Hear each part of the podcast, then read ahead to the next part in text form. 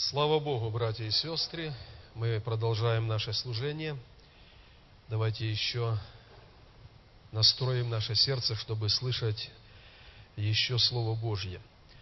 Казалось бы, что особенного, когда мы собираемся церковью вместе, приходим на служение, обычные проповеди, обычные свидетельства, но именно благодаря этому Слову, которое мы слышим, когда мы находимся в служении, наша духовная жизнь, наше духовное здоровье, оно на высоте. И как только человек оставил одно служение, два, три, к сожалению, мы будем знать, мы будем знать факт, что человек запутался во грехе и просто отошел от Бога. Поэтому в послании к евреям автор говорит – чтобы мы не оставляли нашего собрания. Но чем больше мы усматриваем приближение пришествия Господа, тем больше мы должны заботиться о нашем духовном здоровье, о нашем духовном состоянии.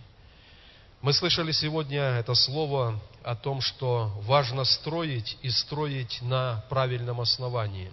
Иисус есть основание нашей жизни – мы служим Богу в церкви, служим другим людям, и через это служим Богу, но при этом должны заботиться, чтобы личная безопасность, она была на высоте.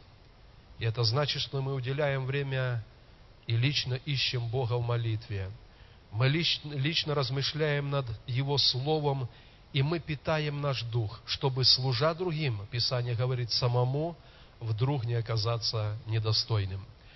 Поэтому пусть Бог благословит. Если вы заметили, братья и сестры, то последнее время энное количество наших служений, так или иначе в собрании, в церкви звучит тема для нас, верующих, о том, чтобы, познавши Бога, мы ревновали о Боге, чтобы, переживши Его любовь, мы оставались в этой любви, чтобы наша жизнь, которую мы однажды посвятили для Бога, она потом не была уже наполовину отнята от Бога и для Бога, и для нас. Писание говорит, мы не свои. Со дня уверования, когда мы пережили Христа, мы выкуплены, написано, дорогою ценою, ценою Его пролитой крови. И самое безопасное, самое правильное, самое мудрое решение на земле – это однажды, веривший жизнь в руки Бога, оставить ее там всегда. Он лучшим образом позаботится о ней. Такое свидетельство недавно рассказывала моя сестра Валентина. Она каждый год и в этом году э, растит тюльпаны для 8 марта. И всегда, кто выращивает тюльпаны, есть очень такая озабоченность большая. Одно дело вырастить, как потом их успеть реализовать. И это скажем так, налагает определенную заботу на сердце. И Валентина, наверное, делилась со своими девочками, у нее три дочки, как это будет организовать все, как продать. И когда они молились э, вечером перед сном, они молятся по очереди, и самая маленькая девочка, она в молитве сказала так, Господь, будь, пожалуйста, хозяином нашей теплицы. И Валя говорит, мне так это было по сердцу, если бы мы все так, будучи взрослыми и верившими жизнь однажды Богу, так и понимали, Господь, будь хозяином всей моей жизни. Потому что если ты будешь хозяином, то все состоится, как было сегодня сказано, все устроится. Бог все соделает, лишь бы мы всегда оставляли Его господином, хозяином нашей жизни. Я буду проповедовать сегодня, и мое слово, моя проповедь называется «Время вырывать посаженное». И это тоже будет касаться нас, христиан, потому что, к сожалению, мы все имеем такую опасность, однажды веривший жизнь в руки Бога, потом допускать определенные вещи, и эти вещи, они уводят нас от Господа вместо того, чтобы со временем нашего уверования в жизни нашей, в жизни нашей семьи пожинать благословение, мы иногда этого не жнем, потому что что-то на определенном этапе что-то греховное, на определенном этапе мы стали допускать в нашу жизнь. Давайте откроем место Священного Писания, книга Екклесиаст, третья глава и два первых стиха. Очень известные слова для тех, кто читает Библию. «Всему свое время, и время всякой вещи под небом. Время рождаться и время умирать. Время насаждать и время вырывать посаженное». И я обращаю ваше внимание, время вырывать посаженное. Давайте еще прочитаем одно место Писания, книга Притч, 28 глава, стих 13. 28-13 притчи. «Скрывающий свои преступления не будет иметь успеха, а кто сознается и оставляет их, тот будет помилован». Дорогие братья и сестры, когда наша жизнь была до Христа, она была похожа на поле, которое сплошь заросло терниями и волчцами, так говорит Слово Божье. То есть сорняки, они заполонили нашу душу. Но потом была встреча со Христом. И то, что сеялось до уверования, до Иисуса, нашим принятием Христа и Его прощением, все это посеяно, все эти сорняки, они убираются. И в нас началась новая жизнь со Христом. Но я хотел бы привести такой житейский пример, когда поле, которое заросшее сорняками, хотят возделывать и что-то посеять доброе, туда посылают трактор с плугами, с дисками, с культиватором.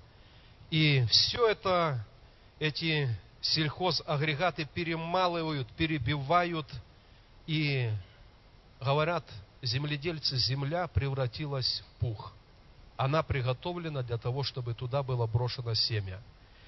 Но даже когда в эту землю приготовленную бросают семя, семя взойдет – и на роду с семенем поднимутся также маленькие ростки бывших, бывших растений, семена бывших растений.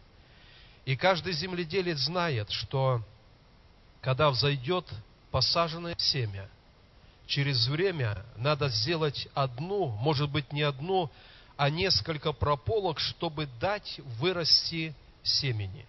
И когда оно поднимется, когда оно уже укрепится, тогда оно своей тенью закрывает, и сорняки не могут расти. Что-то похожее происходит в нашей жизни, когда пришел Иисус, когда наше сердце было преображено, и в него посеяно это Слово Божье, но даже при этом мы должны заботиться, чтобы то ветхое, которое время от времени пробивается в нашей жизни, не дать ему возможность вырасти, но делать эту прополку нашей молитвой, нашим исследованием себя на Слове Божьем мы делаем эту прополку, чтобы Слово Божье, оно выросло и принесло плод.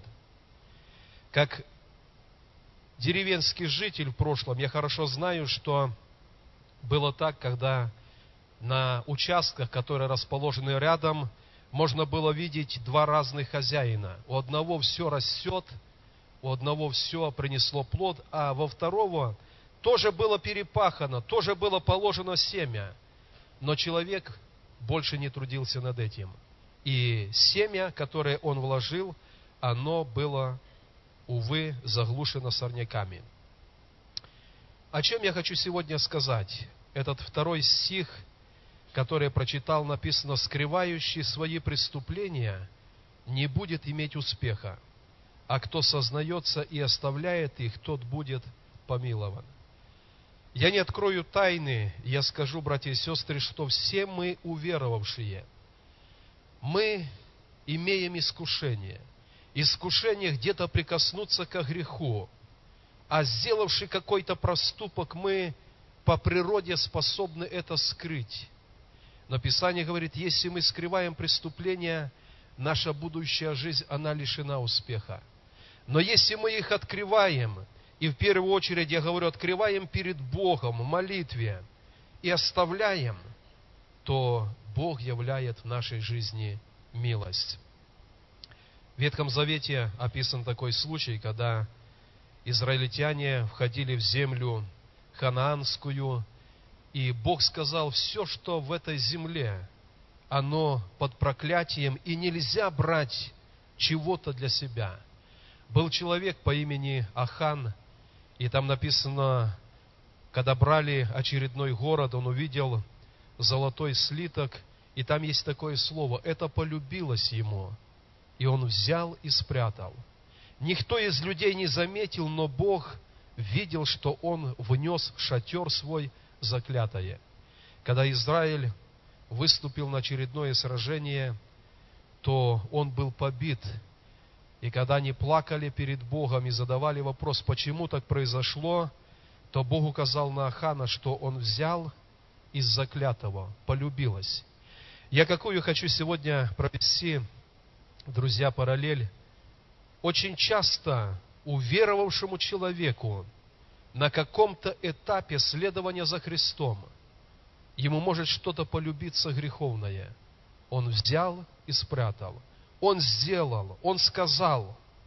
Или он просто в мыслях лелеет какой-то грех, он образовал тайник – и никто не знает. Мы приходим в церковь, мы видим внешность друг друга, но написано, Бог взвешивает души, Бог знает сердца. И Писание говорит, если мы скрываем наши преступления, мы не будем иметь успеха. Если сознаемся, оставляем, то Бог окажет нам милость. Я хотел бы, дорогие друзья, во-первых, напомнить, что Бог преобразил нас. Бог вложил в нас семя своего слова. Давайте не будем забывать, что наше сердце, оно нуждается каждый раз в этой прополке. И очередное служение, очередная проповедь, очередная домашняя группа – это время, в которое Бог хочет вырвать эти сорняки, чтобы Его Слово, оно принесло обильный плод. Пусть не будет в нашем сердце скрытых преступлений перед Богом. Пусть они будут оставлены, и придет эта милость Божья в нашу жизнь. 1 Иоанна, 1 глава, 9 стих, давайте откроем. Первая Иоанна, 1 глава, 9 стих. Слово Божье говорит так. Если исповедуем грехи наши, то Он, будучи верен и праведен, простит нам грехи наши и очистит нас от всякой неправды. Вторая глава начинается с того, что мы имеем перед Богом ходатая Иисуса Христа, праведника.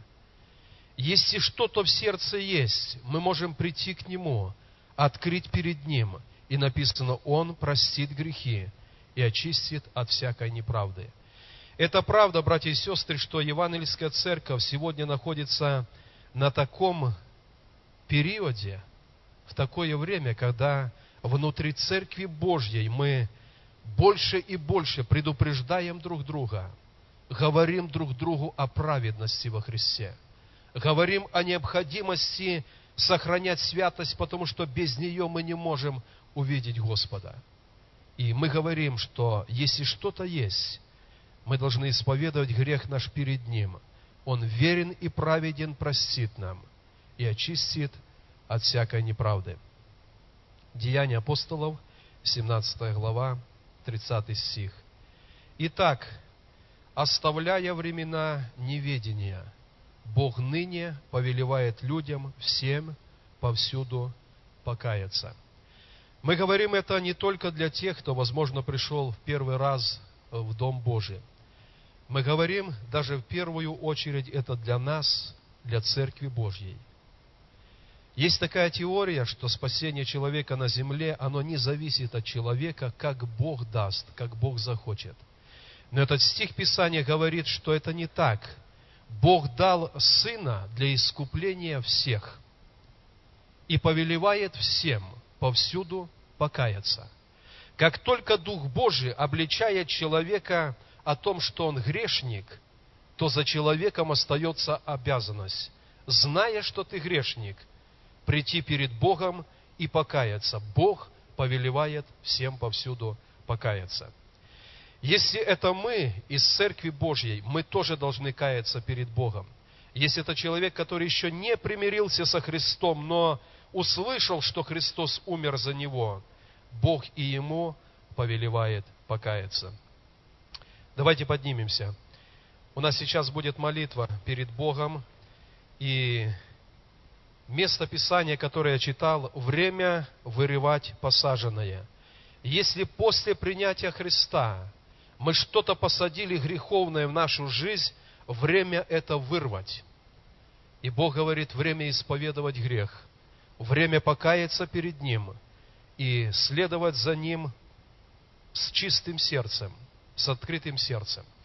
Мы будем молиться, если кто-то хотел бы, чтобы за него была совершена молитва, вы можете пройти вперед, и мы вместе с вами будем молиться. Давайте какое-то время побудем в молитве перед Богом.